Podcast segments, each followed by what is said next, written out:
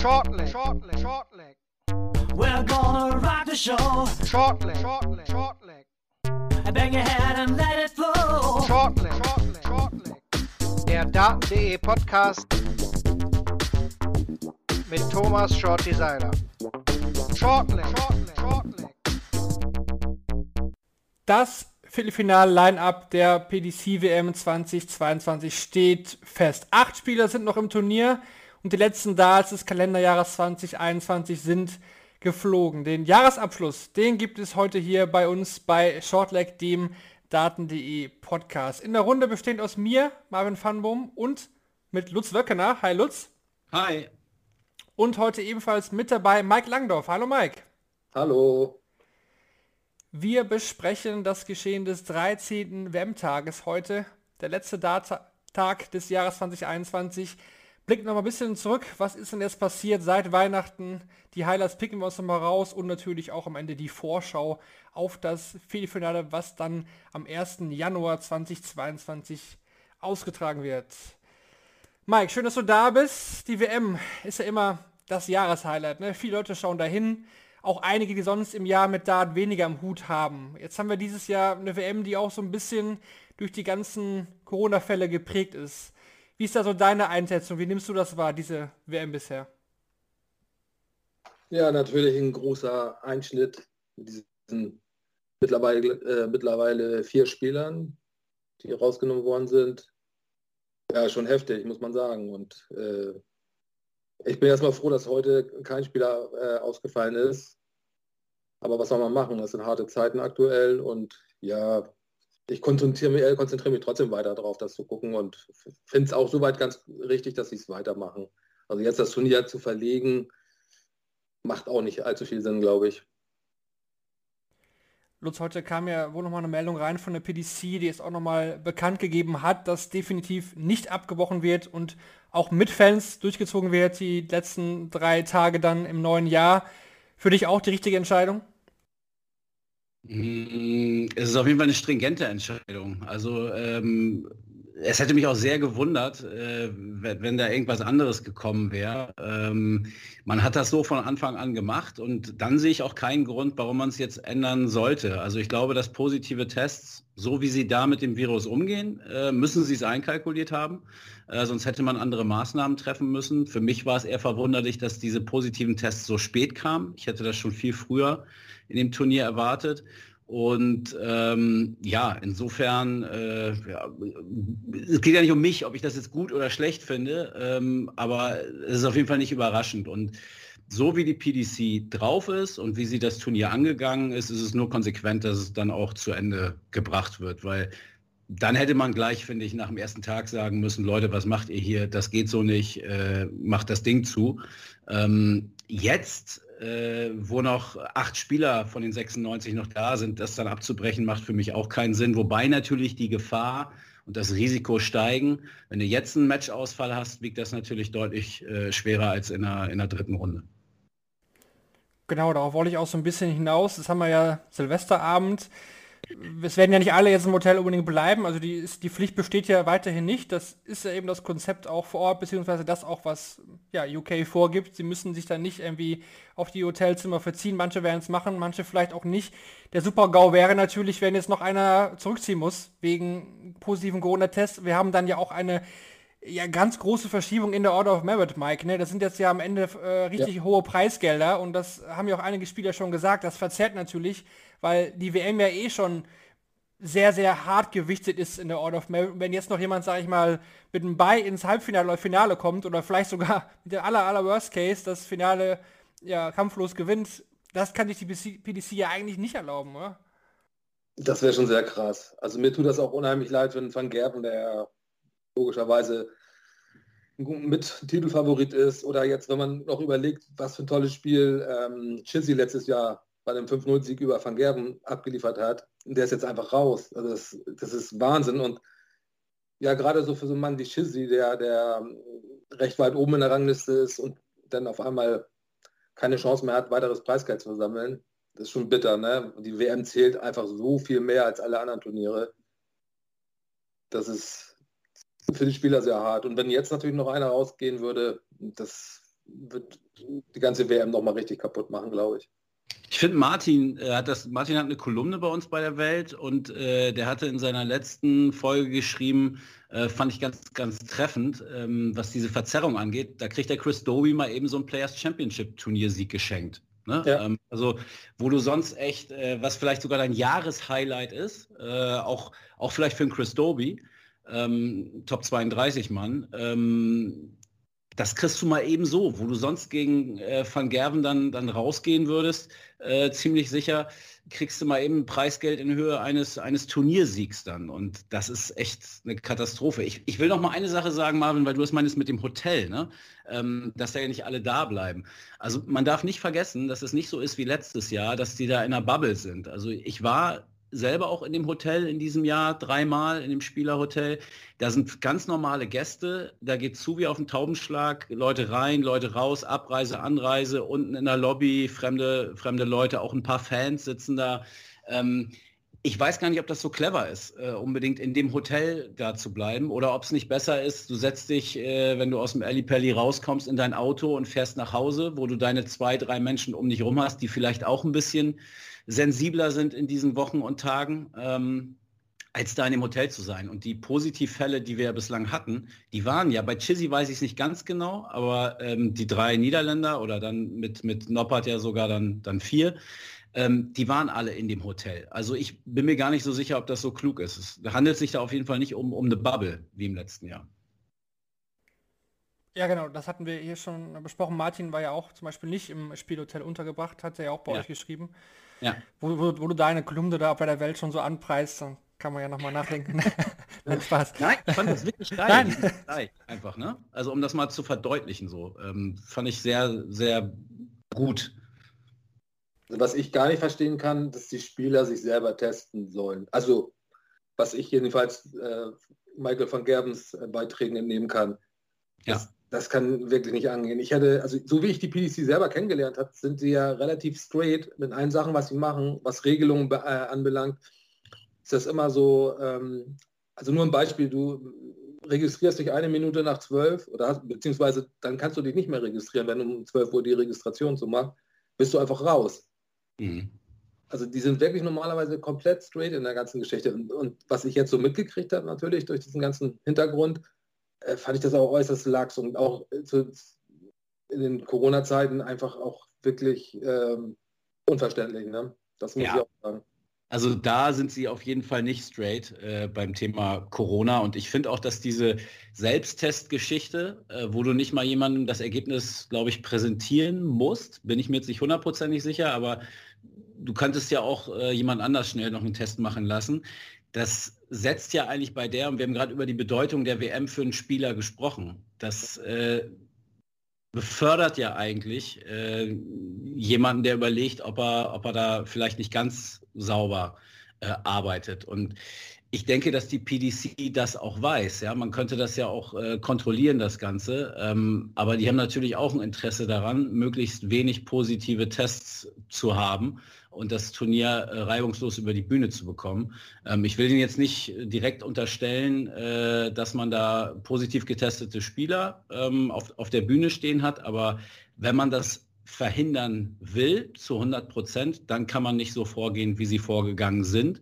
Und genauso verhält sich es bei den Fans ja auch. Ich glaube, ich hatte es vor ein paar Tagen ja auch schon mal erzählt. Ne? Ähm, da wird nichts kontrolliert draußen. Also offiziell ist es 3G, aber du musst irgendwas nur auf deinem, auf deinem Smartphone zeigen, einmal die Lampe anmachen, dann wirst du durchgeschleust äh, da. da. kontrolliert keiner, ob was da genau äh, drauf ist und ob das überhaupt dein Test ist, ob das dein Name ist. Also das ist total albern. Und am, am heuchlerischsten finde ich jetzt eigentlich die, die vier oder fünf Spieler, die dann mit einer Maske da jetzt reingegangen sind. Ähm, weiß ich nicht, ob sie das aus freien Stücken gemacht hatten oder ob das so ein bisschen Aktionismus dann war und dann auch nicht mal eine FFP2-Maske und also das macht alles überhaupt keinen Sinn. Also dann zieht es, zieht es durch, äh, äh, dann seid konsequent und ich glaube, das äh, ist jetzt genau das, was sie auch machen. Aber ich finde auch noch eine kleine Sache, was ich auch recht krass finde beim Walk-On. Diese, der Abstand war ja wie, wie immer. Ja. Und ich muss ganz ehrlich sagen, da sind halt, äh, weiß ich nicht, ich schätze mal 150 Spieler in dem, in dem äh, auf dem Walk-On, die sich da auch herüberbeugen teilweise, die dann ihre Fans äh, ihre Spieler anschreien oder ja. anfeuern und du stehst dann als Spieler drin. Also ich weiß ja. nicht, dass so, ob man nicht gesagt hätte, äh, vielleicht besser, äh, ja hier fünf Meter oder so auf jeder Seite lassen. Ja. Haben halt Corona und so die Spieler dann mitten durch die Massen laufen zu lassen. Also ich war auch ein bisschen überrascht, dass sie das so machen am Anfang. Mittlerweile tragen da ähm, fast 100 Prozent eine Maske bei dem Walk-On, also von den, von den Fans jetzt her. Ja. Als ich da war in der ersten Woche, war es eigentlich jedes Mal so, das fand ich ganz lustig, dass die eine Seite kommt ja vom VIP-Bereich. Ne? Also wenn ja. in, in Spielerrichtung links, so wie sie runtergehen, ist der VIP-Bereich und da hatten alle eine Maske auf, weil da an jedem langen Tisch steht ein Security-Mann ähm, und der weist die dann darauf hin. Das sind ja nicht so viele Menschen da, das kann man machen. Aber auf der anderen Seite äh, standen halt alle komplett ohne. Und das macht dann keinen Sinn. Also dann müssen sich diese acht People nicht auch noch irgendwie eine Maske aufsetzen. Also entweder macht, macht man es richtig und man hält das Virus für eine Gefahr, für die Gesundheit, für das Turnier, für was auch immer, oder eben nicht. So, und äh, da sind so viele Feigenblätter bei dieser äh, WM dabei, äh, auch bei den Pressekonferenzen. Ne? Ich meine, die sitzen da einen Meter vor dir und dann, dann sind da Journalisten, die, die, keine, die keine Maske aufhaben, so dabei, ne? oder die zum Sprechen abnehmen. Und da würde ich als Spieler, würde ich, würde ich ja durchdrehen, weil dieser Journalist gefährdet jetzt quasi meine, meine nächste Runde. Ähm, und ich verliere dadurch eine Menge Preisgeld. Ähm, ja, aber so geht es da die ganze Zeit und äh, deswegen sage ich ja, also da muss man jetzt nicht noch anfangen und äh, irgendwelche ähm, weiß ich nicht, äh, besonderen Maßnahmen noch erfinden oder das Turnier noch abbrechen, dann, dann zieht es so durch. Aber ich halte es nicht für gut und, und richtig, das so komplett durchzuführen, so ein Turnier. Das hätte man anders machen müssen und das hat man im letzten Jahr, finde ich, auch besser gemacht. Vor allen Dingen gab es ja unter den Journalisten gab es ja auch positive Fälle, ne? Also ja. die waren ja auch in der Pressekonferenz mit dabei. Was, was mich auch noch, letzter Punkt ist, bevor wir da wirklich ins Sportliche einsteigen, was mich ja auch nochmal wundert, worauf wir auch nochmal angesprochen worden sind, das nochmal kurz anzureißen. Die Rolle der PDC bzw. Sky Sports kann man ja auch nochmal hinterfragen. Wir hatten es hier ja schon gesagt, an Pressemeldungen kam zum Beispiel von der PDC gar nichts. Also auch was wir nur bekommen haben, sind diese Twitter-Meldungen, diese Dreizeiler. Ja, Dave Chisholm positiv, äh, freilos für XY.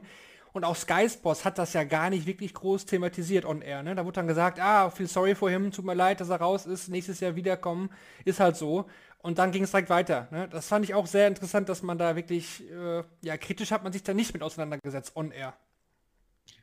Es ist aber auch nicht so ein großes Thema generell in Großbritannien, oder zumindest in London. Ähm, das, das kann ich sagen, also im, im Straßenbild oder auch sonst im Umgang ähm, der Leute. Also ich, ich war zum Beispiel bei meinem PCR-Test, äh, den ich zur Ausreise brauchte, äh, zwei Tage vor meinem Abflug, war ich in einer Apotheke und in dieser Apotheke trägt nicht mal der Apotheker eine Maske. Also da kommen ständig, da sind Menschenschlangen äh, draußen, da durften immer nur, ich glaube, zwei oder drei Personen gleichzeitig rein die hatten teilweise eine Maske auf, aber wenn nicht mal das Personal, was äh, mit der ganzen Materie vertraut sein sollte, ähm, sich an solche Maßnahmen hält. Oder die Plastikscheibe, die ist da aufgebaut, aber damit er mit den Kunden vernünftig sprechen kann, beugt er sich an der Seite vorbei und äh, spricht dann mit denen. Und das hast du da überall. Gehen die U-Bahn rein, da tragen vielleicht die Hälfte trägt eine Maske, aber auch in den seltensten Fällen. So, ich glaube, dass der Umgang mit, mit dem Thema Corona da ein ganz anderer ist und dass die dass Sky und die PDC jetzt nicht die ersten sind, äh, die, äh, über die, die, diese Probleme thematisieren. Ich meine, das liegt auch in der Natur der Sache. Ne? Die haben natürlich keinen Bock, äh, darüber zu sprechen, sondern die sprechen lieber über Averages und äh, Willy Borland und keine Ahnung, ne? also über sportliche Themen so. Und ähm, wenn, sind wir ehrlich, wenn Van Gerven nicht passiert wäre, Chizzy ist auch tough, aber wenn Van Gerven nicht passiert wäre, wäre es, glaube ich, auch jetzt hier nicht so ein großes Thema. Damit eigentlich jetzt genug zum Corona-Thema. Gehen wir jetzt rein in die Action des Tages. Heute gab es ja immerhin zum Jahresabschluss nochmal zwei volle Sessions A3 Spielen. Los ging es am Nachmittag mit Raymond Smith gegen Mervyn King. Und da hat Deutschland und speziell Max Hopp können durchatmen. Denn Mervyn King gewinnt mit 4 zu 3. Der König rettet Max Hopp hier, dreht einen 1 zu 3 noch um. es war kein Match auf hohem Niveau. Das definitiv nicht. Smith hat auch im Vergleich zu den letzten Matches auch nicht nachgelassen. Und ja, Mike, Max kann, kann sich freuen, der behält die Tourkarte.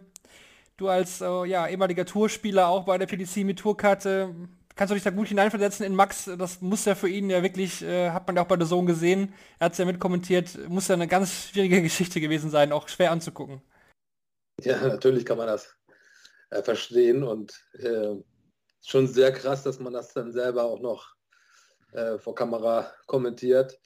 Ich habe das so ein bisschen nebenbei äh, beobachtet, das Spiel, so neben der Arbeit. Ähm, und dann, als es ins Entscheidungsleck ging, äh, Set ging, habe ich auch ein bisschen konzentrierter geschaut. Ja, muss ich sagen, ich habe zwischendurch schon gedacht, oh oh, das, das äh, King gefiel mir ja gar nicht. Der, der sah ja wirklich aus wie das Leiden Christi. Völlig also er sah wirklich fertig aus, muss man sagen. Ne? Und spielerisch war da teilweise auch nicht allzu viel. Ähm, ja, okay, am Ende hat er es durch, durchgezogen und ja, demzufolge Max seine Tourcard bewahrt. Also das war sehr spannend, würde ich sagen, zumindest. Äh, Lutz äh, zu Raymond Smith, er hat dann im Nachhinein auch auf Twitter gepostet, er hätte dann nach Satz 3 mit Tränen zu kämpfen gehabt. Auf einmal kam irgendwie äh, sehr viel Heimweh auf. Also mitten im Match hat er auch äh, zugegeben, er konnte das einfach nicht mehr handeln. Das war einfach alles zu viel für ihn. Ist ja vom Average auch richtig äh, eingebrochen, muss man sagen. King hat ja selber auch nicht gut gespielt. Gewinnt jetzt hier zwar, aber ja, mhm. gut, gut war es trotzdem nicht. Äh, wie schätzt du das ein? Wie kann das passieren, dass mitten in so einem Spiel das äh, aufkommt? Was glaubst du? Ja, erstmal muss man die Frage stellen, ob man das so eins zu eins glauben kann. Er hat das jetzt äh, auch nicht ein, zwei Tage nach seiner Niederlage gepostet, sondern ich glaube, es war eine Stunde danach oder so, ne? Eineinhalb Stunden, irgendwie sowas. Ähm, unterstellen wir jetzt mal, dass, dass das genau so war, dann finde ich das schon sehr kurios. Also während des größten Matches deines, deines Lebens, ähm, ich glaube nicht, dass er noch mal im WM-Achtelfinale stehen wird, und du liegst vorne und ja, ich, ich kann es aber auch nicht nachvollziehen. Ich habe noch nie so ein, so ein Match gespielt. Also äh, ich, ich kann mir nur vorstellen, dass, dass, dass ich da vielleicht nicht auf solche Gedanken kommen würde. Aber bei Raymond Smith kommt natürlich diese ganz besondere familiäre, ähm, dieser familiäre Hintergrund ähm, dazu. Er hat das äh, ja eigentlich nach jedem Match ähm, hat er das betont, wie wichtig ihm das ist. Äh, auch die Geschichte mit seinem Bruder, ähm, ne, der Selbstmord begangen hatte 2019, auch wo er nicht da war damals, in einer Zeit, wo sich der, der Gesundheitszustand verschlimmert hatte äh, und sein Bruder sehr depressiv geworden war und das dann eben in diesem Suizid mündete. Dann, er hat viel von seiner Frau gesprochen, er hat von seinem Vater gesprochen, ähm, der äh, ja, schwer krank ist. Und in dem Zusammenhang hat er auch gesagt, dass er wahrscheinlich keine Tourkarte nehmen würde, weil er am Bett sitzen möchte, wenn sein Vater stirbt und so. Also der hat sehr offen immer über diese familiären Dinge äh, gesprochen. Und man darf natürlich nicht vergessen, die sind jetzt schon mehr als zwei Wochen in äh, England gewesen. Er und zum Glück sein Sohn auch noch dabei ähm, haben da Weihnachten alleine verbracht und ja, so wie er über seine Freunde und seine Familie in der Heimat immer geschwärmt hat, ähm, dann kann das vielleicht sein, dass, äh, dass dann solche Gedanken äh, in den Kopf kommen. Ähm, ich muss sagen, ich habe es während des Spiels nicht gemerkt. Also man hat ihm das jetzt nicht angemerkt. Wenn, wenn ich jetzt diese Geschichte lesen würde und hätte das Spiel nicht gesehen, würde ich denken, oh, das gucke ich mir nochmal an. Das sieht man dann wahrscheinlich, wie, wie er auf der Bühne damit umgeht. Aber mir war es jetzt nicht aufgefallen, aber du hast es ja schon gesagt, man kann es an den Zahlen dann auch ablesen. Ne? Aber wie Mike richtig gesagt hat, man hat es eher Melvin King irgendwie angesehen, der hat ja wieder ordentlich geschwitzt. Das, ja. ich, nach dem 1 zu 3 dachte ich auch wirklich, das war wieder das typische Melvin King, ich habe Rückengesicht. So, ja. wo man dachte, okay, ja, ich habe eh Schmerzen, das wird doch nichts mehr. Und äh, ja, aber die, die Fans äh, waren auf der Seite von King, das ist dieses Jahr so oder so, Mike, ein bisschen ja anders als in den Jahren zuvor. Es sind viele Engländer da, weil eben ja viele Deutsche zum Beispiel nicht vor Ort sind, wegen den ganzen Regeln. Also das ist schon du durchaus mehr pro England in diesem Jahr. Das ist durchaus auffällig. Ja, und im Moment ist es ja auch, glaube ich, so, dass irgendwie nur noch Spieler aus Großbritannien drin sind sogar, ne? Ja, richtig. Jetzt haben sie zumindest keinen mehr, den sie ausbuhen. Ja, also was ich verfolgt habe, ja, das stimmt schon. Also man merkt man merkt auf jeden Fall, dass die Deutschen nicht dabei waren. Oder wenige wahrscheinlich nur. Ja, Schotten haben wir noch satt mit dabei, aber sonst viel, viel England, kein Niederländer mehr, da kommen wir gleich noch zu. Machen wir einfach weiter mit der nächsten Partie. Da ist ein Schotte auch noch ausgeschieden. Alan Suter verliert mit 1 zu 4 gegen Kellen Risk. Risk gibt seinen ersten Satz ab, mehr aber auch nicht. Ja, äh, Lutz Alan Suter war eine Geschichte dieses Turniers mit seinem Hintergrund, mit seinem beruflichen Hintergrund. Trotzdem muss ich sagen, ich war spielerisch eigentlich bis heute nicht überzeugt von seinen Leistungen. Heute auch wieder unter 90. Generell ja. nur einmal maximal 90 gespielt. Der hatte schon ein bisschen Matchglück auch. Menso hatte ja, Matchstarts en masse. Gut, er hat das gut zu Ende gemacht, 144 gescheckt. Im letzten Spiel 136 gegen die Sousa zum Match. Aber Riss ist eine andere Klasse.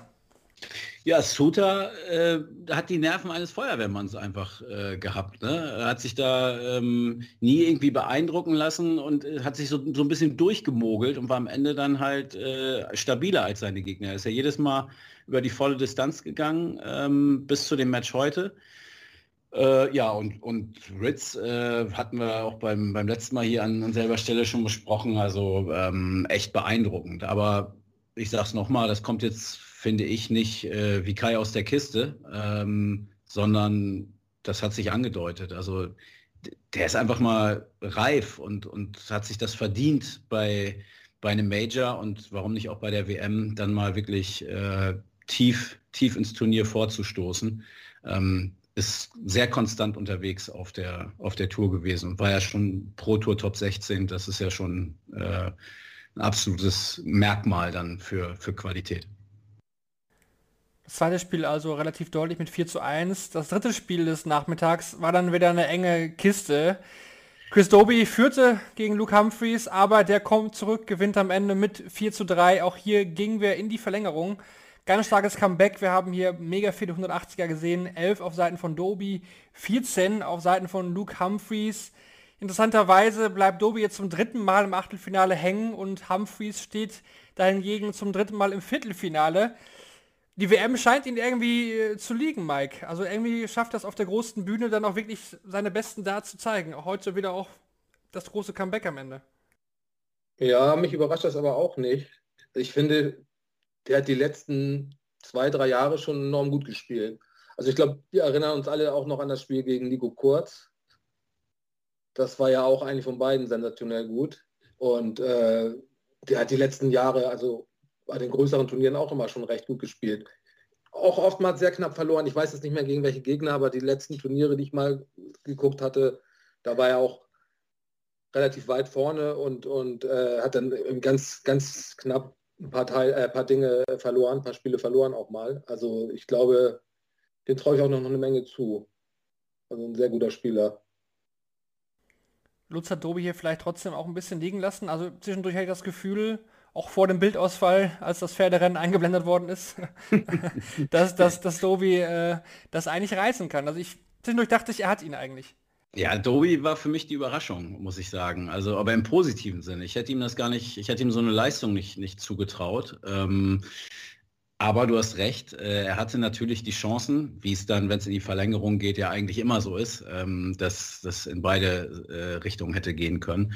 Klar, ähm, der wird sich Vorwürfe machen, sicherlich jetzt auch, aber ja, ich, ich hätte ihm diese Leistung gar nicht zugetraut, muss ich ganz ehrlich sagen. Ich hätte, hatte gedacht, dass Humphreys da eigentlich mehr oder weniger glatt durchgehen würde. Dann schließen wir den Nachmittag auch direkt ab und gehen rein in den Abend, beginnend mit James Wade gegen Martin Klärmacker. Klärmacker, der letzte verbliebene Holländer, auch hier jetzt dann ausgeschieden, verliert deutlich, sagen und klanglos würde ich fast sagen, mit 0 zu 4. Es, es war ja fast erwartbar, dass James Wade sich steigert, weil ja, schlechter konnte er eigentlich nicht spielen, den Minimalist dieser WM. Das ist ja echt Wahnsinn, ja. Er hat bisher keine 180 geworfen, Mike, und steht, mhm. im, steht im Viertelfinale der Weltmeisterschaft. Das ist eigentlich unvorstellbar. So ein typischer Wade halt, ne? Ähm, ja, das ist schon krass. Also ich, ich habe das Spiel nur zur Hälfte gesehen, aber ähm, ich hätte mir das deutlich enger vorgestellt, weil ich, der, der Klärmarker hat schon recht gut gespielt vorher. Nicht vielleicht von den Averages, aber er hat ein super Timing gehabt in den Spielen zuvor. Und äh, da hat man heute nicht allzu viel gesehen. Doppelquote war eine Katastrophe, glaube ich. Ich glaube irgendwie um die 20 Prozent. Und ja, Wade wie üblich bekannt, ne? immer zu, äh, äh, zu, zu, zum richtigen Zeitpunkt da und nutzt seine Chancen einfach lässig aus und steigert sich dann so, wie es muss. Auch er, Lutz, äh, auch emotional, ne? auch viel mit den Fans, so ein bisschen der Bärtige, hat jetzt auch jetzt einen ordentlichen Bart wachsen lassen, ist bei Emmy bei mehreren äh, zu beobachten. Ja, bei ihm finde ich es auch immer schwierig. Ich finde die Beziehung zu den Fans und James Wade äh, finde ich eh sowieso kompliziert. Also ich, ich, weiß, ich weiß, ich weiß gar nicht. Ist, jetzt mich. du bist doch so ein James Wade-Fan, genauso wie ich Mervyn King-Fan bin. Schon immer mhm. gewesen. Ja, ich weiß ja, dass ich bei euch im Forum als der Waiter gelte, der Wait-Hater. Und ich habe auch schon wieder, äh, also vielleicht bin ich auch vorbelastet, ja, dann, dann, müsst ihr mich da ein bisschen bremsen, aber ich habe es mir echt dreimal nochmal angeguckt äh, äh, nach dem Match. Ähm, will Klärmarker steht da und will ihm schon, schon gratulieren und die Faust geben und Wade beachtet ihn aber nicht, geht äh, links von der Bühne, rechts von der Bühne, lässt sich feiern und lässt Klärmarker da stehen, der kratzt sich dann so ein bisschen verlegen am, am, am Hals. Dann geht Wade nach vorne, zieht seinen Dart raus, geht Richtung Klärmarker und reckt die Daumen und in dem Moment äh, äh, denkt Klärmarker, er ist jetzt gemeint und Wade richtet diese Geste dann aber an das Publikum und lässt Klärmarker da wieder so ein bisschen blöd stehen. Vielleicht habe ich das auch falsch gewertet. Kann sein, dass er auch Klärmarker meinte, aber wie gesagt, ich habe es mir echt ein paar Mal angeguckt und ich verstehe sowas einfach nicht. Du gewinnst 4 zu 0. Es ist nichts los gewesen. Martin Klärmarker ist nun wirklich auch jetzt nicht bekannt dafür, irgendwie eine Scheiße zu machen da oben. Ähm, alles gut, der will dir gratulieren ich werde aus diesem Typen nicht schlau. Jetzt sagen natürlich einige wieder, hey, bipolare Störung und so, das ist, ich weiß nicht, ob man das immer alles mit, mit der Krankheit erklären kann. Max Hopp hat auch noch mal ein paar schöne Geschichten heute bei der Sohn erzählt. Über James Wade fand ich auch sehr interessant, so diese ganzen Mind Games, die, die der macht. Ähm, klar, es gibt Leute, die stehen auf sowas. Ich bin keiner davon. Ich mag das nicht. Äh, ich fand es zum Beispiel toll, ähm, gestern Abend Clayton gegen, gegen Michael Smith, wie die beiden miteinander umgegangen sind. So viel Respekt und so viel Fairplay. Ähm, das ist das, was ich mag. Äh, und, und so ein bisschen rumtricksen gehört dazu, ist auch okay, aber das ist einfach nur schwach, finde ich. Also du gewinnst 4-0 und der Gegner will dir gratulieren und dann lässt sie da so stehen. Ja, er hat ja auch noch ein sehr interessantes Interview nachher gegeben. Ich weiß nicht, habt ihr das, habt ihr das mitbekommen? Nee. Er hat dann, äh, er wurde gefragt, wie er zu seinem äh, Buy, also seinem, seinem Freilos quasi, ne, mhm. seinem ja. kampflosen Weiterkommen, äh, wie er das sieht. Und dann sagt er, ähm, er ist total froh, äh, dass es so gekommen ist und äh, froh, dass, weil gegen Vincent van der Voort möchte er nicht antreten. Sagt dann, Vincent van der Voort ist so ein ehrlicher Typ und so ein netter Typ, Vincent van der Voort und Gervin Price sind die beiden nettesten Typen auf der Tour. Und jetzt weißt du bei Wade natürlich nicht, meint er das jetzt genau so oder meint er genau das Gegenteil? Also, weil das ja, also wenn du, Mike, ja, ich, ich mag dich so und jetzt soll ich gegen dich spielen, aber du wirst krank. Und dann sage ich, oh, das hat mich total gefreut weil ich dich so nett finde. Also das, das, kann ja nicht, das, das passt, bei dem passt das alles gar nicht zusammen. Aber ja, vielleicht ist das auch mit seiner Krankheit erklärbar. Ich weiß es nicht. Dafür, ich bin kein Mediziner. Also ich kann auch noch mal zwei Geschichten dazu erzählen oder eine zumindest. Ich habe auch äh, gegen Wade schon zwei, dreimal gespielt und äh, auf dem Pro-Turnier habe ich ganz knapp gegen ihn verloren, 6-5. Äh, also ich stand quasi zum Match und er hatte mit dem letzten Dart ausgemacht. Und auch dann geht er, kommt er auf dich zu und gibt dir so die Hand so richtig, das kann man sich gar nicht erklären. Also so echt so abwertend, ne? Er guckt dich kaum an, gibt dir ganz kurz die Hand. Nicht mal irgendwie, ja, Lucky oder so. So ich als Voll-Underdog gegen ihn eigentlich auch. äh, das war in den letzten 16 sogar, glaube ich. Das war ein gutes Turnier von mir. Und so richtig, also nicht mal so ein bisschen irgendwie, ja, gut gespielt, Junge oder so, ne? Mhm. Nein, da kommt gar nichts. Und das gleiche hatte ich auch nochmal auf Gebreiter gegen ihn. Da habe ich auch 6-4 verloren.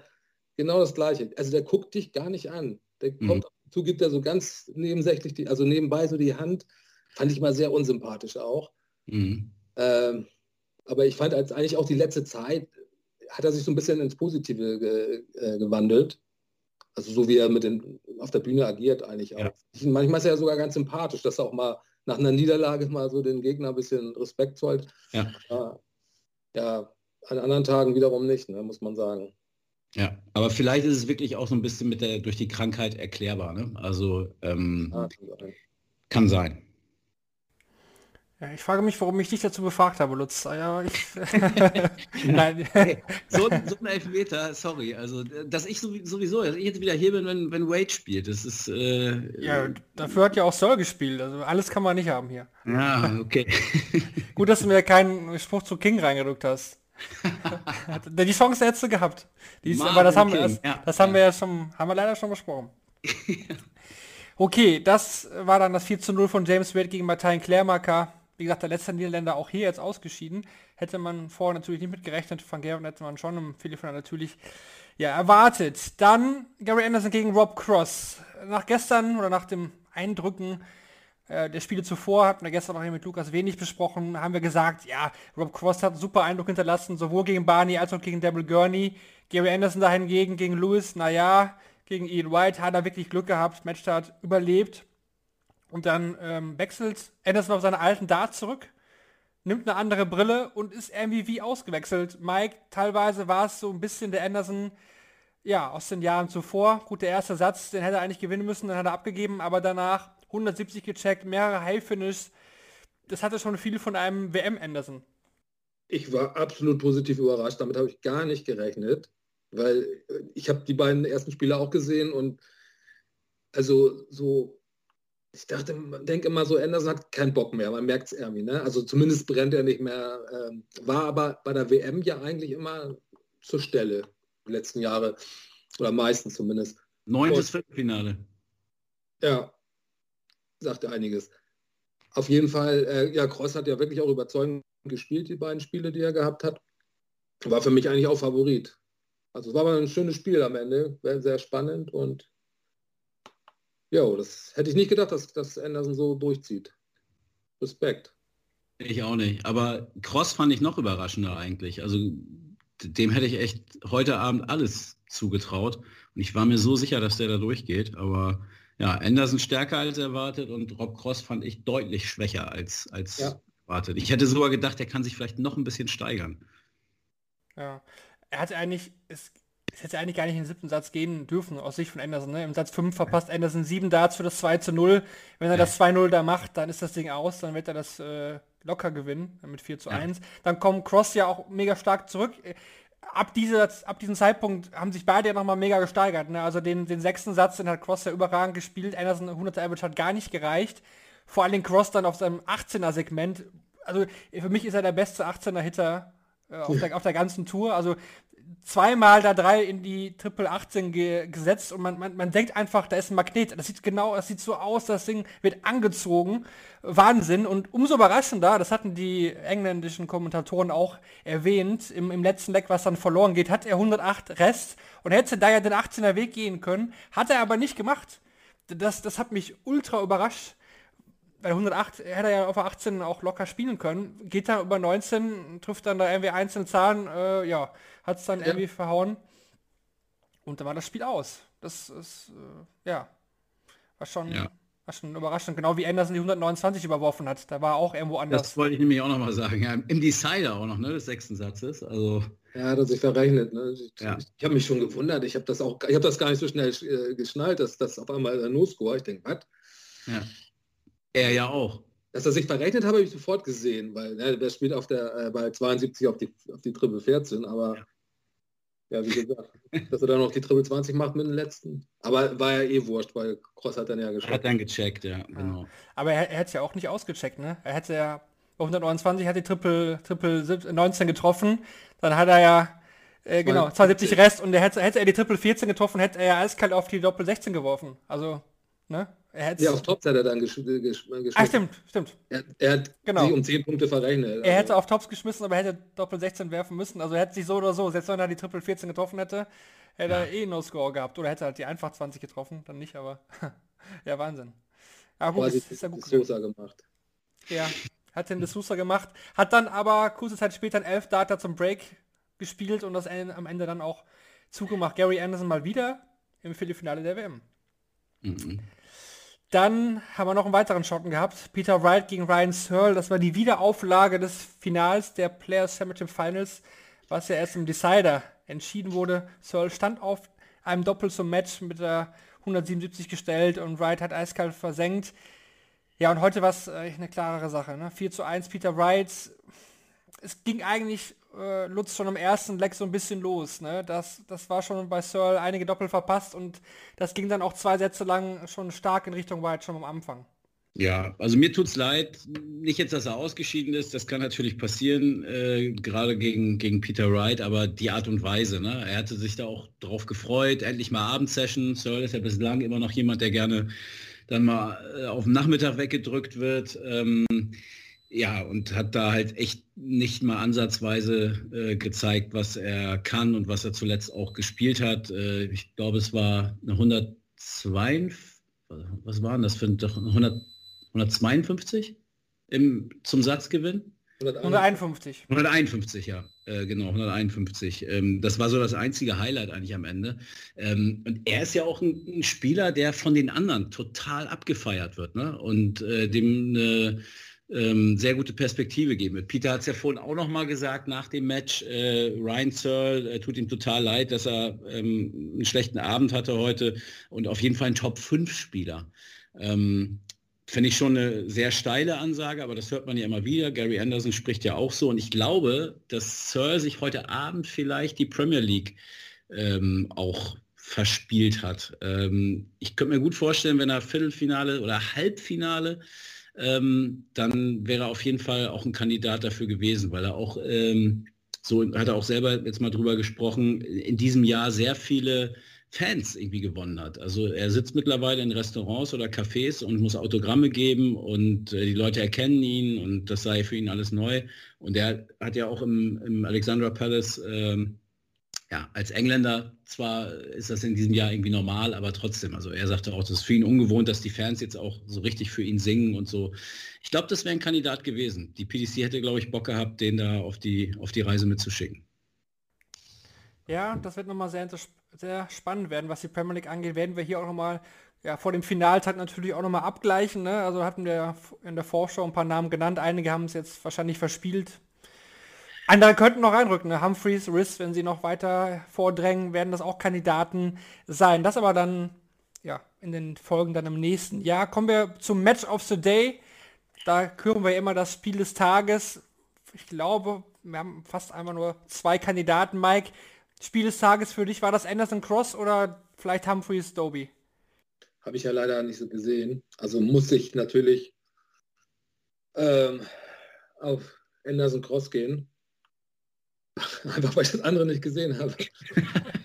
plausibel. ist doch plausibel. Mike, einfach mal mutig sein. Einfach mal einen raushauen. äh, ähm, Lutz, du, du hast alles gesehen? Ich habe alles gesehen. Ähm, ja, ich nehme tatsächlich Doby gegen Humphreys. Fand ich äh, irgendwie noch, noch packender, fesselnder, ähm, hatte noch ein, noch ein bisschen mehr und war dann doch auch enger noch als Anderson gegen Cross, das zwar 4-3 mäßig eng aussieht, aber da war Gary schon der, der deutlich bessere Spieler und Doby Humphreys war wirklich sehr ausgeglichen, fand ich. Geiles Match. Direkt daran anschließend der Spieler des Tages, das ist vielleicht ein bisschen schwieriger. Hm, für mich ziemlich klar, Kellen Ritz. Ja, haben wir jetzt schon oft gehört, den Namen während der WM. Mike, Hast nicht alles gesehen? Wenn ich das auch wieder nicht gesehen habe, muss ich mich auch hier für Gary Anderson entscheiden. Also einfach auch, weil er sehr überraschend äh, so eine Leistung abgerufen hat. Das, damit hatte ich nicht gerechnet. Äh, und ja, das ist mein Spieler des Tages. Dann kommen wir zu den Useful Stats presented by Darts Oracle. Da haben wir auch heute wieder einige Statistiken rausgesucht zu den verschiedenen Spielen, die jetzt mal wieder an den Mann bringen werde. Los geht's ja, mit dem ersten Spiel Raymond Smith gegen Mervyn King. Da lautet der Fakt, bis zum vierten Satz hat Raymond Smith in diesem Turnier immer gecheckt, sobald er drei klare Darts auf Doppel hatte. Danach verpasste der Australier aber zweimal drei klare Darts auf die Doppel 20 und im letzten Satz wurde da er auch von Mervyn King deswegen bestraft. Im Entscheidungssatz hatte Luke Humphreys mit seinen ersten zwei Aufnahmen durchschnittlich 114,25 Punkte erzielt. Im Gegensatz dazu Chris Doby nur 94,5 mit seinen ersten sechs Starts. Obwohl James Wade 274er gegen Martin Klämacker warf, wartet er immer noch auf seine erste 180 im Turnierverlauf. Damit zieht zum ersten Mal seit 1998 ein Spieler ins Viertelfinale ein, ohne zuvor eine 180 geworfen zu haben. Geil, das wäre der erste Fakt gewesen, wo ich mal dachte, geil, das ist mir auch aufgefallen, dass er noch keine 180 geworfen hat. Aber dann kommt natürlich noch so ein Zusatz, dass das der erste seit 1994 bei Regenwetter mittags um 12, irgendwie sowas. Ne? Also da, da kann ich dann doch nicht gegen anstinken, ja. Schade. Ja, Gary Anderson und James Wade haben beide am heutigen Abend zum neunten Mal das Viertelfinale der PDC-WM erreicht. Nur Phil Taylor hat es bisher häufiger ins WM-Viertelfinale geschafft.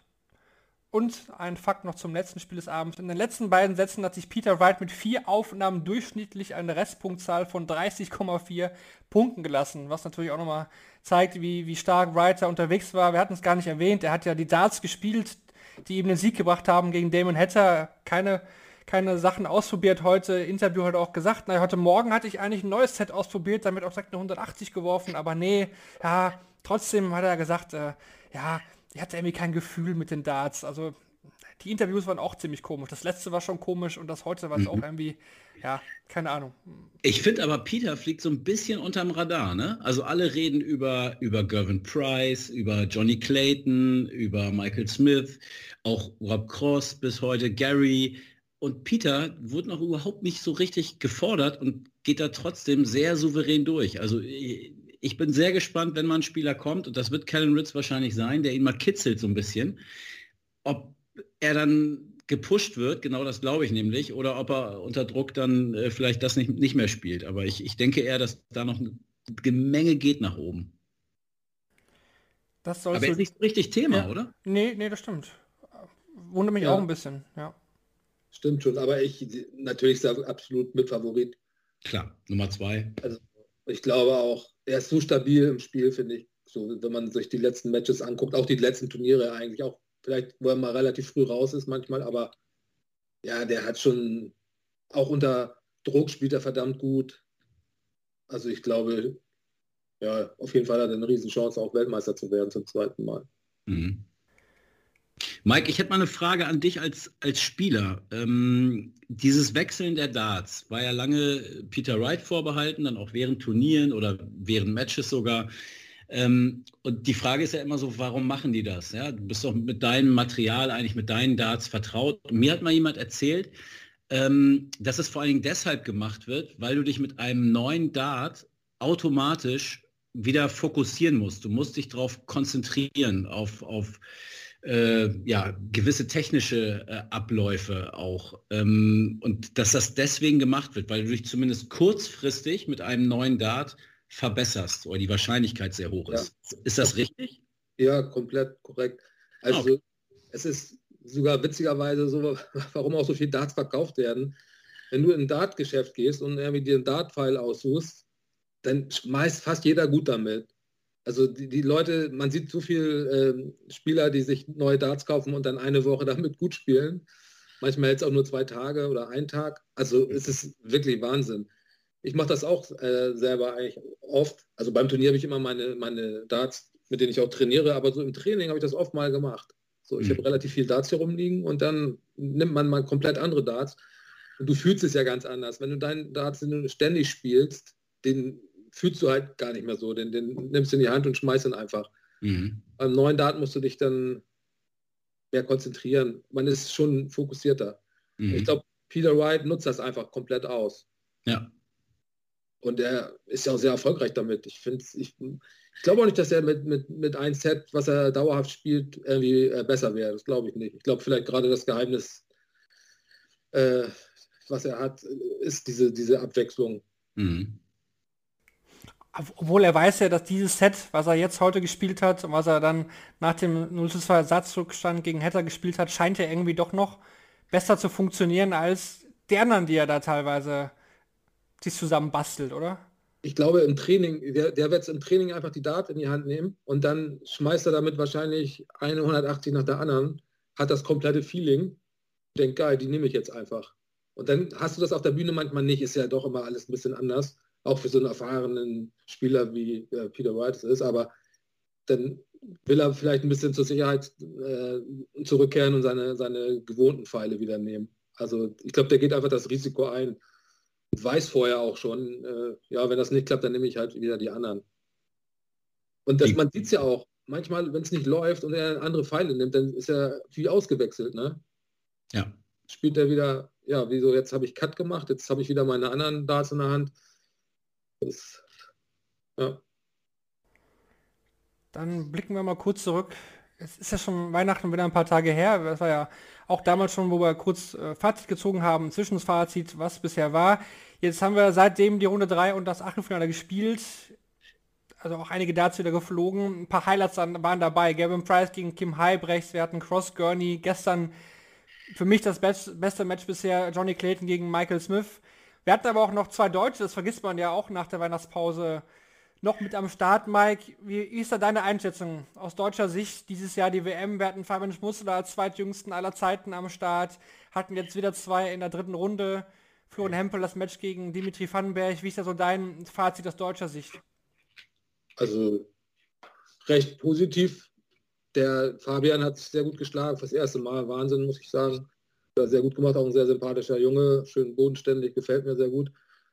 Ähm, ja, Shindy gegen Florian, Erstrundenmatch, das war auch sehr interessant. Und dann Florian gegen ähm, Dimitri, natürlich ein super Spiel von Florian, das war äh, klasse. Bisschen enttäuschend natürlich jetzt am Ende dann die Niederlage. Ähm, ja, bei Gaga ebenso. Also das letzte Spiel, da kam er ja gar nicht rein gegen Clayton ja, im Großen und Ganzen war das aber ganz okay und ich denke auch die nächsten Jahre wird dann noch einiges folgen. Das auf jeden Fall, hoffen wir. Dass es da weitergeht. Max Hopp behält die Tourkarte, das heißt, wir haben auch einige Deutsche dann weiterhin auf der Tour. Das werden wir natürlich weiter beobachten. Für euch bisher das Match äh, der WM war auch Clayton Smith. Lutz? Boah. Ja, ist die Frage 1a und 1b. Also Borland gegen ähm, Bradley Brooks äh, war auch ein, ein, Hammer und da hatten wir nur fünf Sätze. Ähm, also die konnten gar nicht sieben gehen. Wer weiß, was da noch mal rausgekommen wäre. Ähm, ja, schwierig. Also ich finde, manchmal sind Matches einfach auch nicht miteinander zu vergleichen. Also sie sind einfach geil so auf ihre Art und Weise. Ähm, ich, ich will da keins von den beiden ähm, irgendwie äh, vorziehen. Also ich, ich fand die beide überragend. Also Cross gegen Gurney war auch richtig geil. Ähm, hätte ich Gurney auch niemals, niemals zugetraut, äh, so eine Leistung. Oder Price gegen Heibrechts. Also ja, und zwei, drei hat man vielleicht sogar schon wieder vergessen, die, die vor Weihnachten waren, weil es irgendwie jeden Tag Nachmittagssession, Abendsession, das wird so durchgeballert. Und ich finde diese ähm, Qualität diese Qualitätsmatches, die, äh, die man ein, zwei Mal am, am Tag hat, die helfen auch so ein bisschen, bei mir zumindest, äh, um diese doch eigentlich gedämpfte Stimmung nach dem Aus von Van Gerven, nicht weil ich ihn jetzt ähm, so geil finde und ein riesen Fanboy bin oder so, sondern weil ich mich da so drauf gefreut hatte, einfach nachher wirklich nur noch die, die ganz großen äh,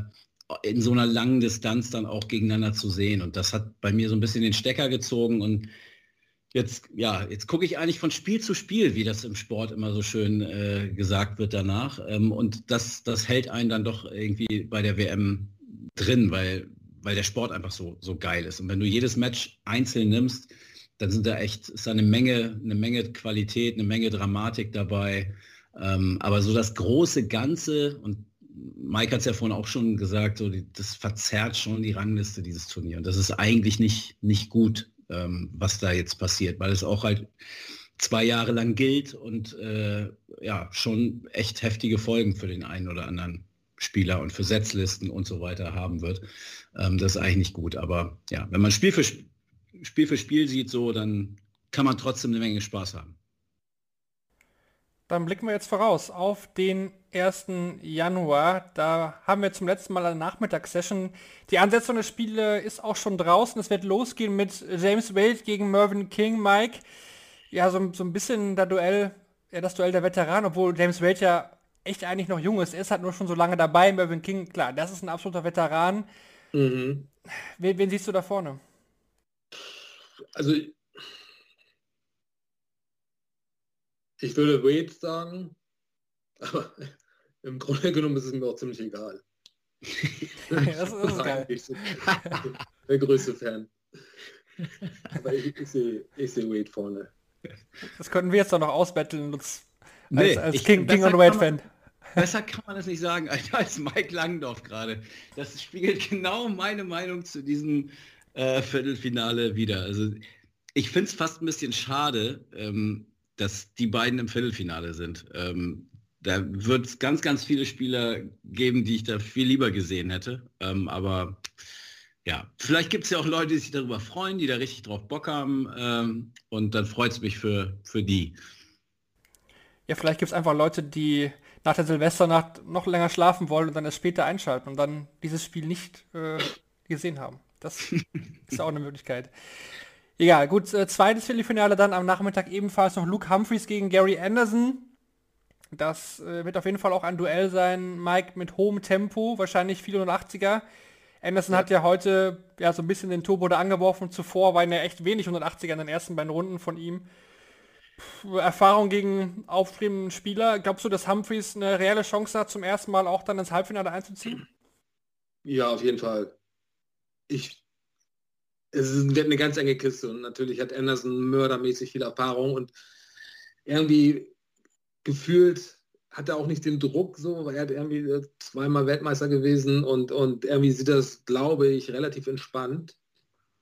So wirkte zumindest. Und wenn er jetzt so an die Leistung von heute anknüpft, wird es sau, sau schwierig für Humphreys. Aber der Junge kann ja auch richtig genial spielen und ja, am Ende wird es die Tagesform wahrscheinlich machen. Und ich, ich sage trotzdem, ich setze hier auf Humphreys. Los, glaubst du, Gary Anderson seine Interviews, wenn er immer sagt, naja, gut, komme ich weiter, dann bin ich halt noch dabei. Wenn ich rausfliege, ja, dann mache ich halt was mit meiner Familie. Glaubst du wirklich, dass ihn das so wenig interessiert? Also bei, zumindest bei der WM glaube ich das eben nicht.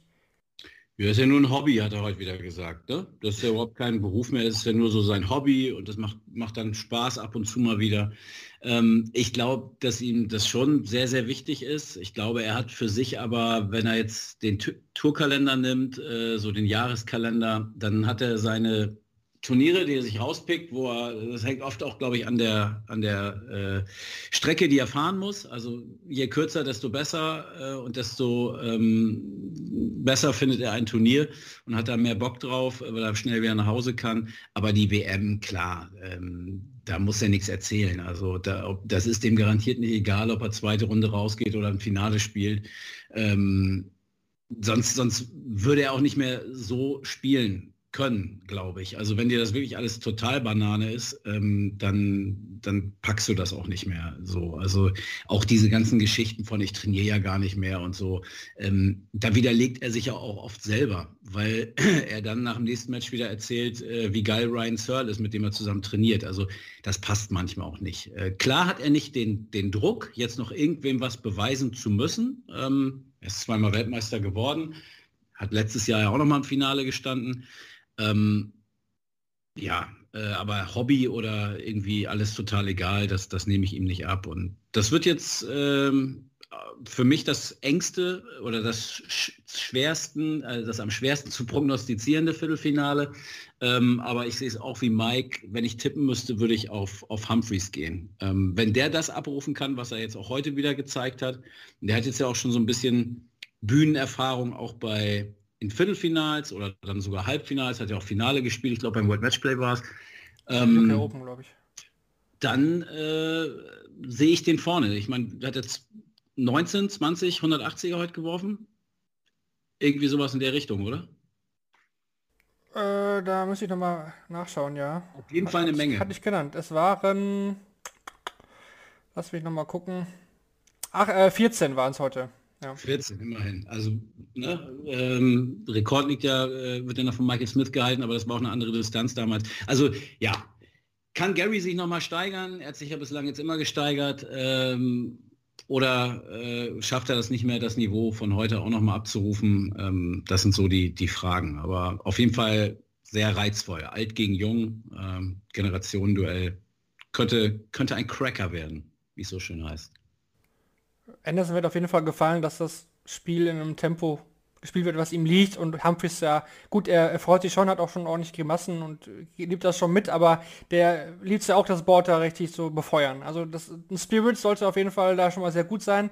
Für Anderson, klar, 50.000 Pfund hat er schon wieder sicher, er kann nochmal auf 100.000 erhöhen, wenn er gewinnt.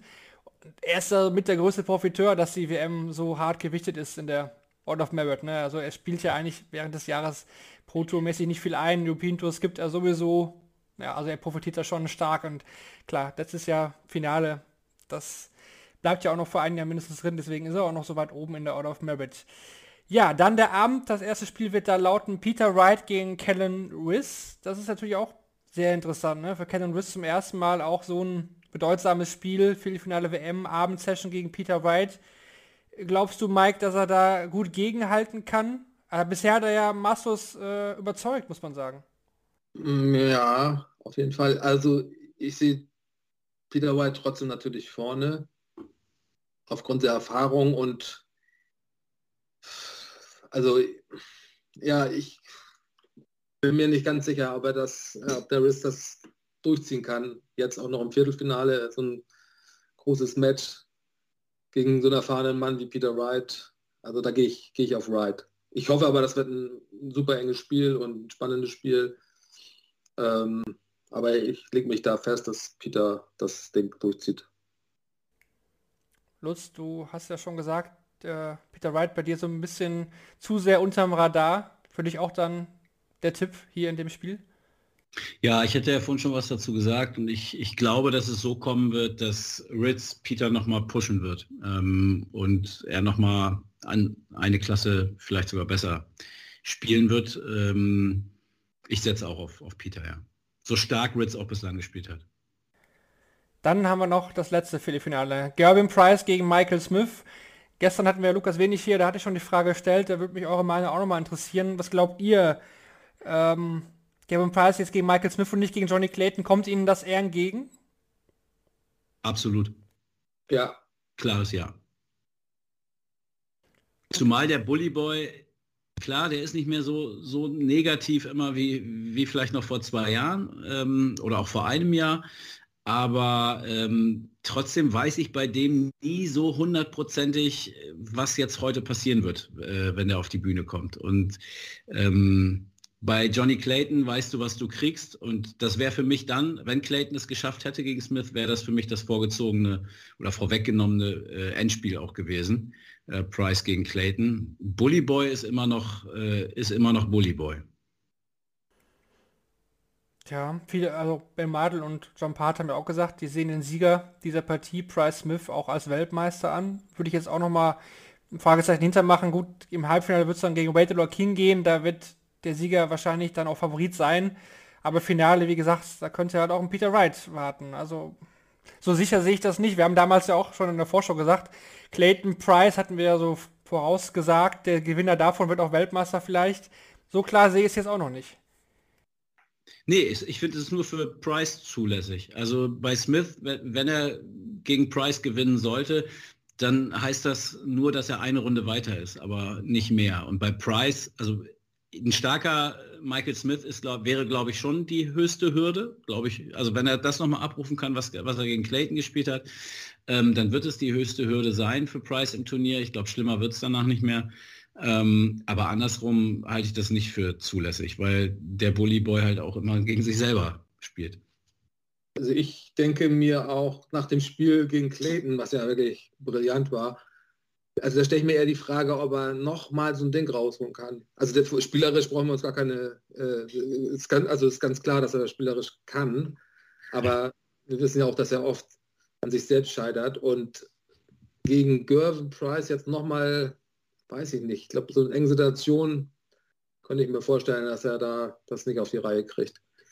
Also ich hoffe es natürlich nicht, aber ähm, ich, ich sehe Price da relativ klar vorne.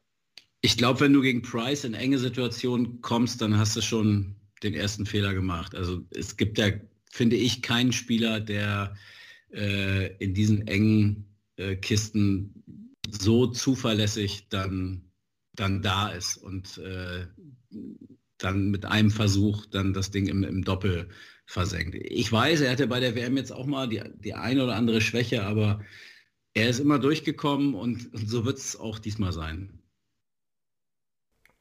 Das auf jeden Fall zum Abschluss dann am Neujahrstag das letzte Viertelfinale Gavin Price gegen Michael Smith. Dann kommen wir zur Frage, zur Umfrage, die wir wieder gestellt hatten. Die lautete heute, behält Max Hopp seine Tourkarte? Da hatten 57% von euch für Ja gestimmt, 43% für Nein. Also die knappe Mehrheit da mit der richtigen Vorahnung Max Hopp weiterhin auf der Tour vertreten. Die Frage zu dieser Sendung lautet dann, kann Michael Smith nach Johnny Clayton auch Gavin Price besiegen? Ja oder nein? Stimmt gerne wieder ab unter den Shownotes bei Spotify. Gut, das soll es dann zur PDC-WM gewesen sein, quasi aus dem sportlichen Geschehen generell im Jahr 2021. Ähm, aber Mike ist ja heute da und dann müssen wir natürlich auch noch ein bisschen über ihn quatschen zum Ende der Sendung. Mike. Müssen. wir müssen.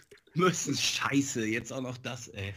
Der Vertrag, äh, ich hoffe, du hast das Kleingedruckte gelesen. Da stand da unten drin, dass wir am Ende noch über dich sprechen. Nein, Spaß.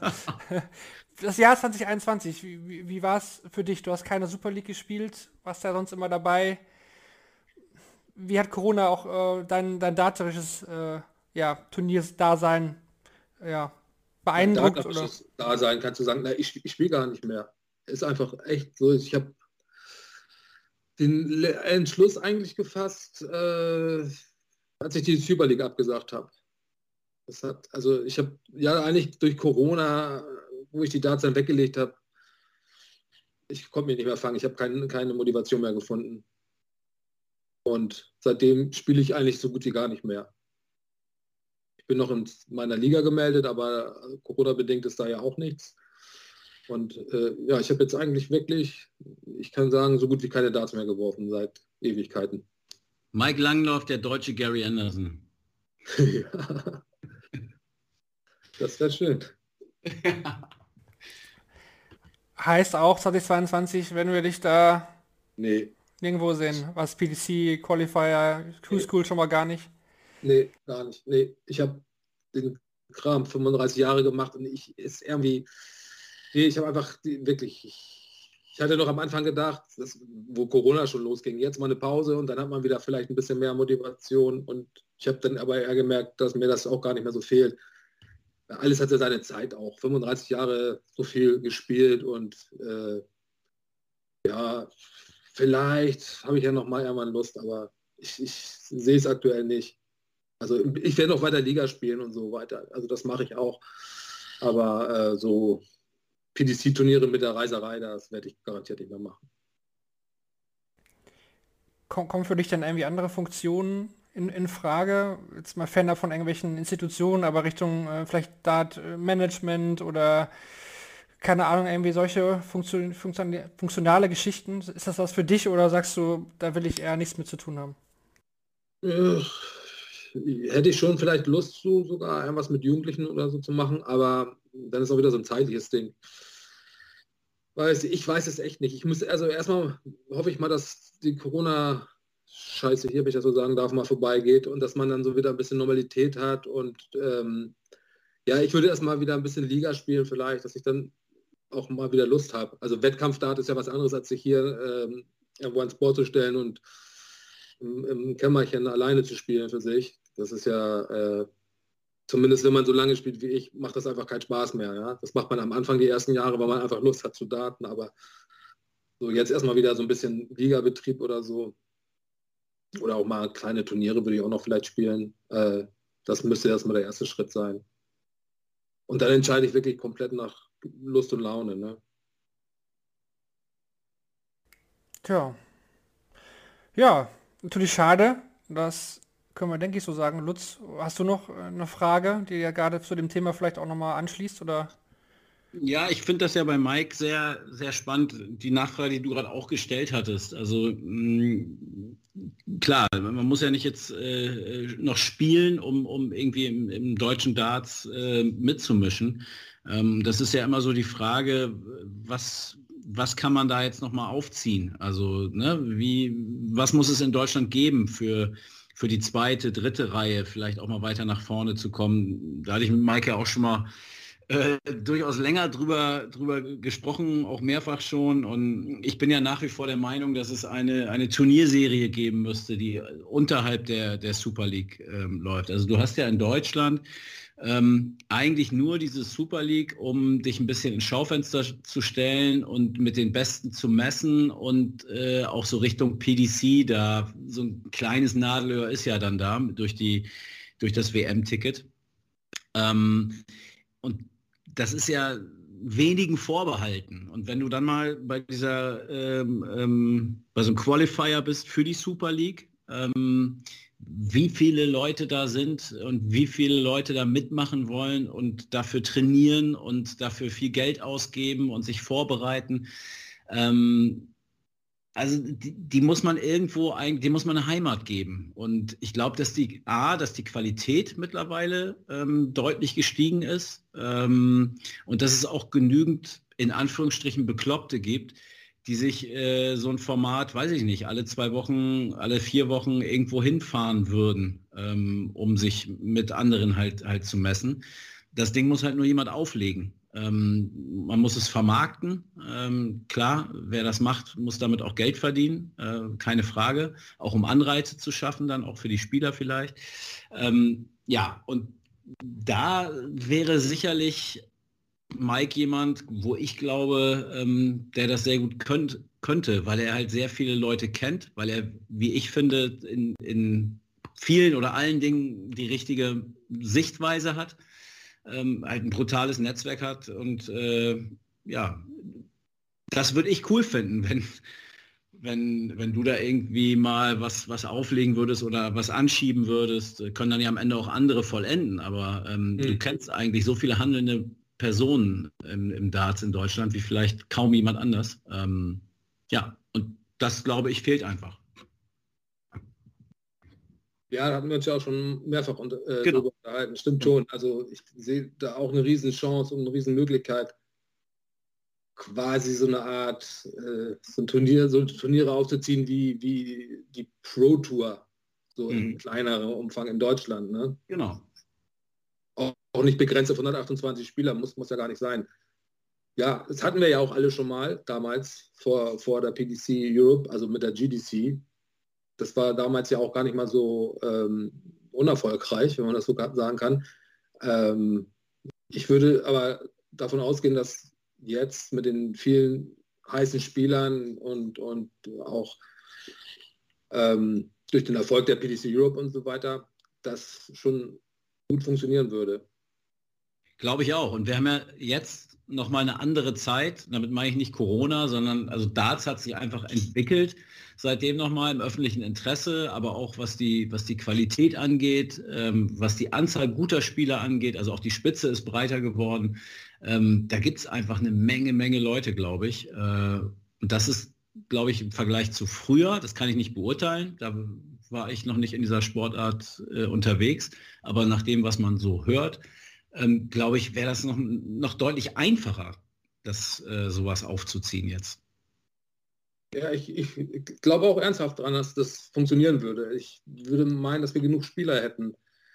Ähm, ja.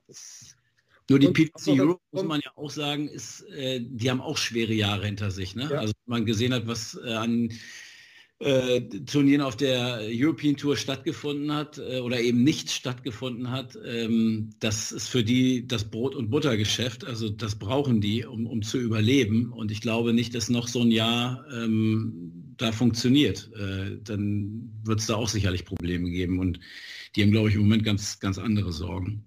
Aber ja, darüber müsste es wahrscheinlich irgendwie funktionieren. Oder es kommt jemand und zieht ein völlig eigenes neues Ding auf. Kann auch sein, weiß ich nicht. Natürlich, also aus meiner Sicht wird es wahrscheinlich nur über die PDC Europe äh, funktionieren. Ja. Ja. Weil durch, alleine schon durch die, durch die ganzen ähm, Kontakte, die sie haben, ne, muss man ja, ja, sagen. Spieler, wenn die was posten, das weiß jeder dann sofort und so. Dann, das würde sehr schwierig sein, das komplett neu aufzuziehen. Also es wäre natürlich auch durch so, äh, Social Media machbar.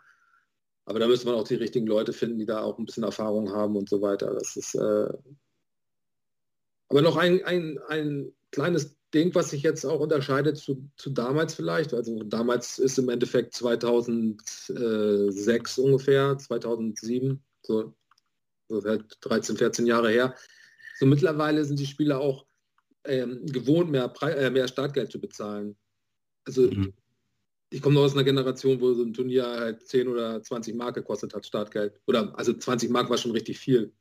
Und dann kamen ja ähm, quasi so die ersten Turniere, die wirklich auch mal 100 Euro gekostet haben, Mieze Power damals, wo das alles losging. Oder die Qualifier kosten ja auch um die 100 äh, Euro. Ich glaube 100, sogar mehr, ne? 125 oder so. Ich weiß es gar nicht. Und da sind trotzdem ja irgendwie 100 Leute bereit, das zu bezahlen. Ich will ja. nicht sagen, dass man jetzt so viel äh, Startgeld nehmen soll, aber du musst ein Turnier ja auch so ein bisschen durch die Spieler finanzieren, also durch Startgeld, zumindest ein Teil. Ja. Und es wäre heute halt echt kein Thema mehr, irgendwie so zu sagen, machst am Wochenende drei, vier Turniere, so wie das in England manchmal läuft. Und dann kostet halt ein Turnier 50 Euro Startgeld. Damit hättest du schon beim paar hundert Spieler ja schon eine ganz gute Summe zusammen. Mhm. Plus Sponsorengelder und so weiter. Also da kann man sicherlich einiges machen. Es gibt ja auch eine Menge Spieler, die echt auch so im, im, regionalen Bereich einfach schon drei, vier Sponsoren mitbringen. Ich glaube auch, dass das vielleicht ein bisschen anders ist als früher. Oder jetzt ähm, klar, Florian Hempel ist jetzt irgendwie bekannt und durch seinen Sieg gegen Dimi und dritte Runde äh, WM, aber ähm, der war auch vorher schon ganz gut aufgestellt. Also der hat mir erzählt, dass er, ich meine, der ist seit noch nicht mal einem Jahr auf der Tour, eigentlich erst sogar ein halbes, äh, weil er die erste Hälfte ja nicht gespielt hat.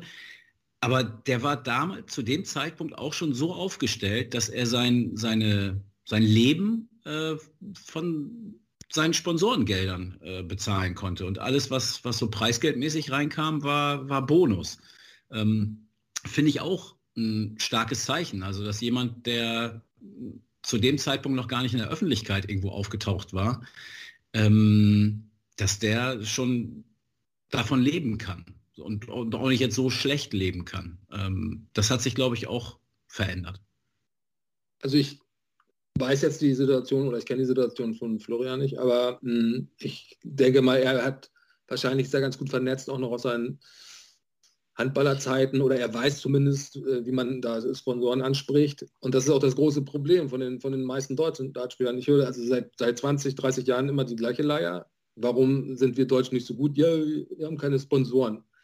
Was ich erstmal nicht richtig finde, die Aussage, weil äh, du, du musst natürlich erstmal Leistung bringen und dann Sponsoren kommen dann schon irgendwie. Ne? Ähm, und was ich aber selber erlebt habe, die meisten stehen halt nur, sagen diese Aussage und kümmern sich aber auch überhaupt nicht. Ja, ja. da ist er anders. Ne? Also er ist ein absolutes äh, Ein-Mandatsunternehmen. Ja. Ähm, war halt, man merkt halt, ähm, dass er war selbstständiger Versicherungsmakler und Finanzmakler, sowas irgendwie, bei, weiß ich gar nicht, für irgendeine Versicherung gearbeitet, aber selbstständig halt. Äh, und hat danach äh, einen Cut gemacht, als er nach Köln gekommen war und hat dann auf Fitness- und Ernährungsberater, auch selbstständig. Und dann bist du das natürlich auch ganz anders gewohnt. Dann ist es natürlich normal, wenn du es gewohnt bist, für dich selber zu sorgen ne? und für den Erfolg deines Unternehmens, deines Business äh, verantwortlich zu sein, als wenn du jetzt irgendwo seit 25 Jahren äh, in derselben Firma äh, angestellt bist und äh, am, weiß nicht, 27., 28. des Monats dein, deine Kohle kriegst oder so. Ne? Ähm, das, deswegen war das für den auch, glaube ich, nicht schwierig. Und genau was du sagst, also der ist halt losgegangen und äh, hat Klinken geputzt und war, war proaktiv unterwegs und mittlerweile hat sich ein bisschen gedreht da muss er keine Klinken mehr putzen, sondern da stehen andere auf, äh, mit der Hand auf seiner Klinke so ungefähr, ähm, weil er jetzt natürlich einen gewissen Bekanntheitsgrad erreicht hat. Ja. Er hat ja auch eine super ähm, Saison gespielt, muss man sagen. Also ich beobachte das ja nach wie vor auch und also in der kurzen Zeit, also muss ich sagen, wirklich Respekt, wie er sich verbessert hat. Ja. Ich kenne ihn auch noch, als ich noch die Qualifier gespielt habe und so weiter. Also war ja jetzt vielleicht zwei Jahre her, drei Jahre. Und da hat er mal mitgespielt, jetzt aber damals halt, hat er sich, glaube ich, nicht qualifiziert gehabt. War mal irgendwie relativ weit gekommen, aber so den letzten Schritt hat er nicht geschafft. Und was er jetzt, die Averages auch, die er gespielt hat in England teilweise, Wahnsinn. Und was für eine guten Leute er weggemacht hat, mhm. äh, da ist schon auf einem guten Weg, muss ich echt sagen. Ja. Ja, spannende Diskussion noch äh, zum Ende der Folge. Ich denke, da können einige noch mal einiges rausziehen auch. Und äh, ja, ich bin natürlich auch Riesenfan dieser Geschichte und wir hatten es ja in den letzten Tagen auch hier, Brazzo war ja zu Gast, Lukas Wenig auch und Kevin Münch auch, haben sich auch alle, wenn die Super League wieder stattfindet, was ja aktuell irgendwie noch so ein bisschen offen ist, weil irgendwie keine Infos da sind. Ich gehe jetzt schon davon aus, aber alle haben sich ja diesen alten Modus wieder zurückgewünscht mit den mehreren Wochenenden. Der, Origin, der, ja, der originale Modus, der erste Modus, Mike, den du ja auch ein bisschen mitentwickelt hattest damals. Ja, da hoffen wir eigentlich drauf. Wir müssen den besser vermarkten. Lutz, wir hatten das ja auch schon zusammen hier in einer Folge. Das ja. auch nochmal angesprochen, dass das im TV irgendwie zumindest als Streaming-Board oder die Playoffs auf jeden Fall wieder im TV zu sehen sein sollten. Und jetzt dann diese Geschichte Turnierserie, ich glaube auch, wenn man so sieht, ja, was da so auch in, in Steinfurt aktuell läuft, dann, ne, was Christian Kloster zum Beispiel am Markt äh, ja, veranstaltet, da sind die Teilnehmerzahlen ja auch sehr, sehr groß. Und es ist ja auch, wenn man sowas öfter macht, einer gewissen Regelmäßigkeit als Serie, why not? Ich glaube, da gibt es schon, schon ein paar Möglichkeiten. Das deutsche Minehead so ein bisschen, ne? Ja. Oder, oder Barnsley. stimmt, stimmt, ja. Gut, dann zum Abschluss, Mike. Eine letzte Frage, muss, die muss ich stellen. Wer wird Weltmeister?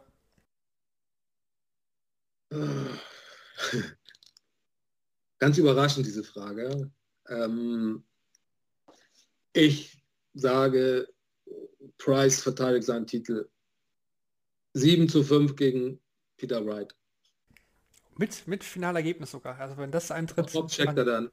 Mit dem zweiten Dart. ah, sehr gut. Also wenn das wirklich eintritt, dann Hut ab. Chapeau. gut, dann sind wir auch durch. Die Stunde 15 haben wir jetzt hinter uns. Aber ich denke, es lohnt sich auf jeden Fall. Ihr habt ja einen Tag mehr dann auch Zeit, in die Folge reinzuhören. Wir haben den zweiten Achtelfinalpart analysiert, auf das Viertelfinale vorausgeblickt, noch ein bisschen zwischen den Zahlen auch reingeguckt, was ist also passiert. Zum Schluss dann auch nochmal spannende Insights bekommen. Ich denke, da kann man einiges rausziehen. Von unserer Stelle heißt es dann, ja, danke fürs Jahr 2021, fürs Reinschalten in die vielen, vielen Folgen. Da machen wir natürlich im 2022 weiter. Wir wünschen alle, Kevin, Shorty, alle, die hier mitwirken vom Daten.de-Team, guten Rutsch ins neue Jahr. Natürlich auch Lutz äh, und Mike, dir einen guten Rutsch. Und ja, ja, und dann nächstes Jahr ist er nicht weit weg hören wir uns dann hier bei Shortlick wieder. Danke fürs Einschalten. Einen schönen Tag und dann alles Gute. Mach's gut. Ciao. Ciao. Tschüss.